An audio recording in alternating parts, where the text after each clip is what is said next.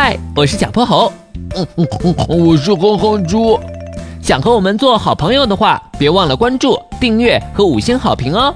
下面故事开始了。小泼猴妙趣百科电台，我也不想横行霸道呀。波波海的浅海区有一个海洋幼儿园，什么扇贝呀、小弹涂鱼呀、小海虾呀，都去那里上学。这天，小泼猴收到海龟老师的邀请，来给海洋学院的学生们讲一堂生物课。哼哼猪屁颠儿屁颠儿的也跟来了。他们穿着潜水服，游过碧绿的大海藻，穿过色彩斑斓的珊瑚丛，海洋幼儿园就在跟前了。不过，还没等他们进入大门，里面的学生们就慌成了一团。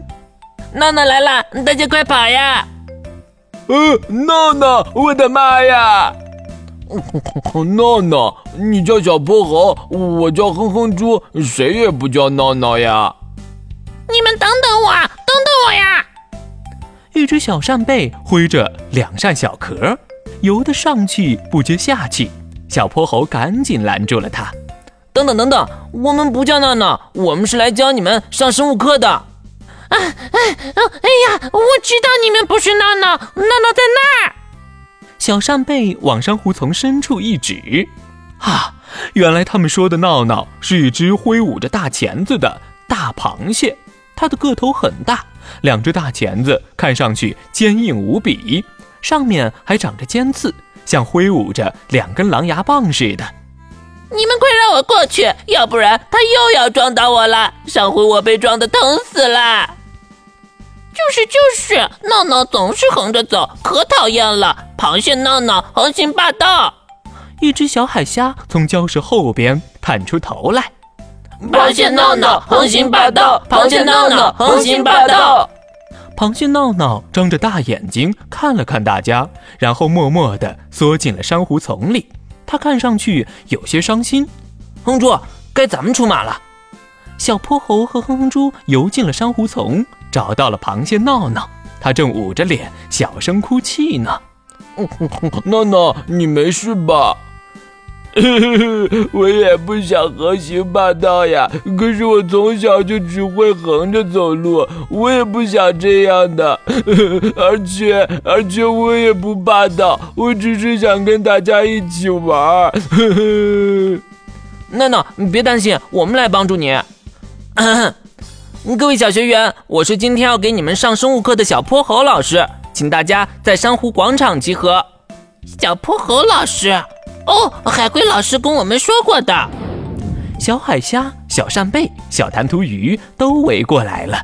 小泼猴和哼哼猪牵着闹闹的大钳子，走到了大家面前。老师，你不怕他的大钳子夹住你吗？